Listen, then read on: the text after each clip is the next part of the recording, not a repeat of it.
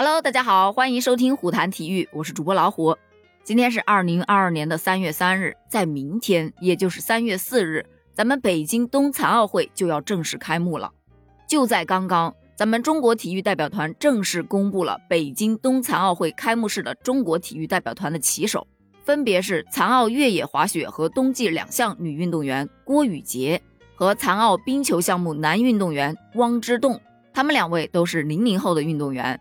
其中，郭雨洁呀是二零零四年出生的，她来自河北，曾经获得过二零二一年芬兰欧洲杯冬季两项女子站姿组的短距离第三名，在全国第八届特奥会越野滑雪和冬季两项的比赛中，共获得三金三银的成绩。而本届冬残奥会，她将参加冬季两项女子站姿组六公里、十公里、十二点五公里以及越野滑雪女子站姿组短距离项目的比赛。而汪之栋呢，是两千年出生的山东籍，作为主力队员参加了二零一八年的残奥冰球世锦赛 C 组以及二零二一年残奥冰球世锦赛 B 组的比赛，为国家队也是做出了非常突出的贡献，并且多次在国内外的比赛中获得最佳球员的称号。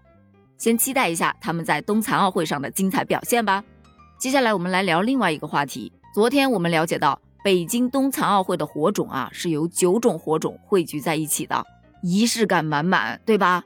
但是你不知道啊，咱们冬残奥会不仅仪式感满，它细节也是满分的。你比方说饮料柜，其实像这种饮料柜啊，到处都是。一般的是一排放一种饮品，第二排放另外一种饮品。但是咱们冬残奥会的饮料柜就完全不一样了，看起来啊杂乱无章，每一排都是各种饮料都有，但它是有用意的呀。这看似杂乱无章的背后，是满满的人性化设计。因为它能方便让不同高度的运动员，不管你是站着的还是坐轮椅的，你在任何一排都能拿到自己想喝的饮料。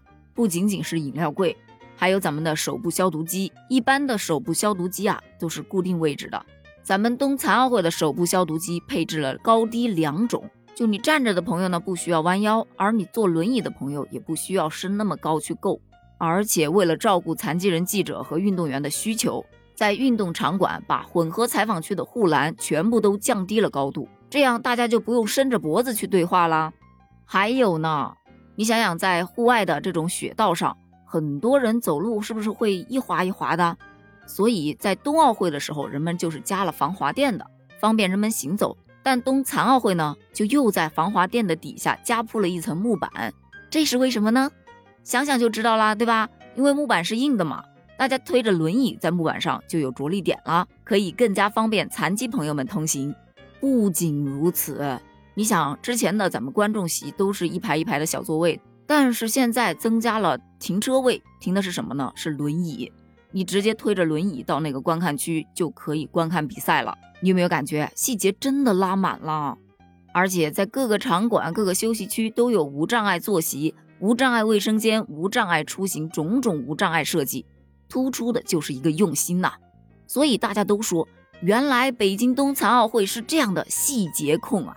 而咱们这些用心的细节，外国运动员们他们也是能够感受到的。你比方说，有一个荷兰籍的残疾人运动员，他就表示，咱们北京的硬件设施和无障碍设施是他参加过的三届冬残奥会里面最好的。所以，咱们的后勤保障工作真的不是说说而已的。那么就期待咱们运动员们可以在赛场上赛出风格，赛出精彩，拿出自己最好的状态去挑战自我吧，加油！